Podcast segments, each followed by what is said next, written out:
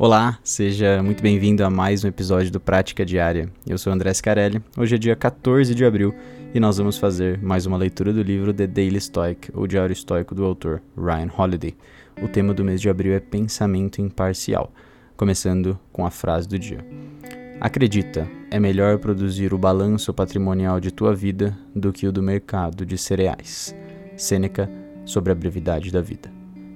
Há algumas coisas em que algumas pessoas conseguem ser especialistas: jogos de fantasia, fofocas de celebridades, mercados de derivativos e commodities, hábitos de higiene do clero do século XIII. Podemos ser muito bons no que somos pagos para fazer, ou hábeis num hobby que gostaríamos de ser pagos para praticar. No entanto, nossa vida, nossos hábitos e inclinações podem continuar um mistério para nós. Sêneca estava escrevendo este importante lembrete para seu sogro, que na verdade esteve por algum tempo à frente do celeiro de Roma, mas depois sua posição foi revogada para fins políticos. Que importância tem isso? Era o que Sêneca estava dizendo. Agora você pode concentrar a energia em sua vida interior. Ao fim de seu tempo neste planeta, que conhecimento será mais valioso? Sua compreensão de assuntos de vida e morte ou o que sabe sobre o Chicago Bears de 1987? O que mais ajudará seus filhos? Seu entendimento sobre felicidade e propósito ou que você acompanhou as notícias políticas todos os dias durante 30 anos? Bom, e o que a passagem de hoje está dizendo para a gente, está lembrando a gente, fazendo a gente refletir? É sobre o que, que realmente importa nas nossas vidas. Então, às vezes a gente tem um hábito, um hobby de coletar informações inúteis, mas que talvez a gente goste muito delas, ou a gente gosta de acompanhar as notícias sobre algum campo específico, algum mercado específico, talvez do mercado de games, ou talvez do mercado financeiro, enfim.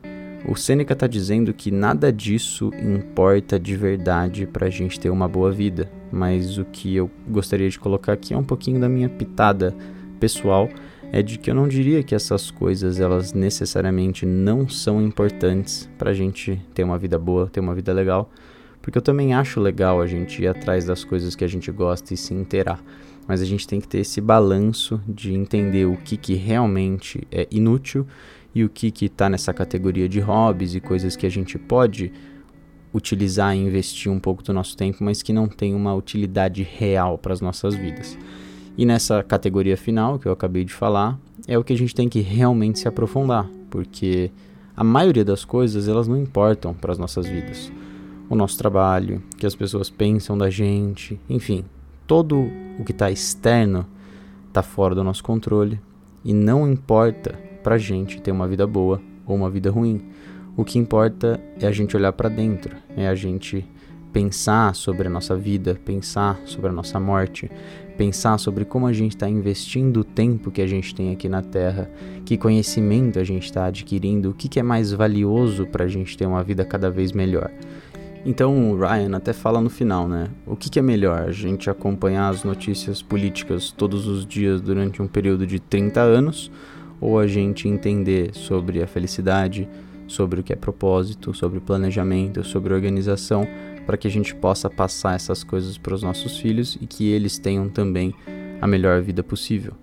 Então, é basicamente sobre isso, é sobre refletir no que, que a gente está investindo, despendendo, gastando o nosso tempo e não necessariamente pensar de que nós precisamos ser produtivos 100% do tempo, mas que a gente tem que gastar o nosso tempo de maneira a suprir essa parte importantíssima de refletir e pensar sobre o que é uma boa vida e ter conhecimentos que são realmente valiosos para a gente, para as pessoas que a gente ama e balancear isso com outras coisas, como saber um pouco mais sobre videogames ou saber um pouco mais sobre política, se você gostar, e enfim, todas essas coisas.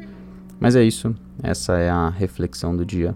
Espero que vocês tenham gostado e eu vejo vocês na próxima. Um abraço. Tchau.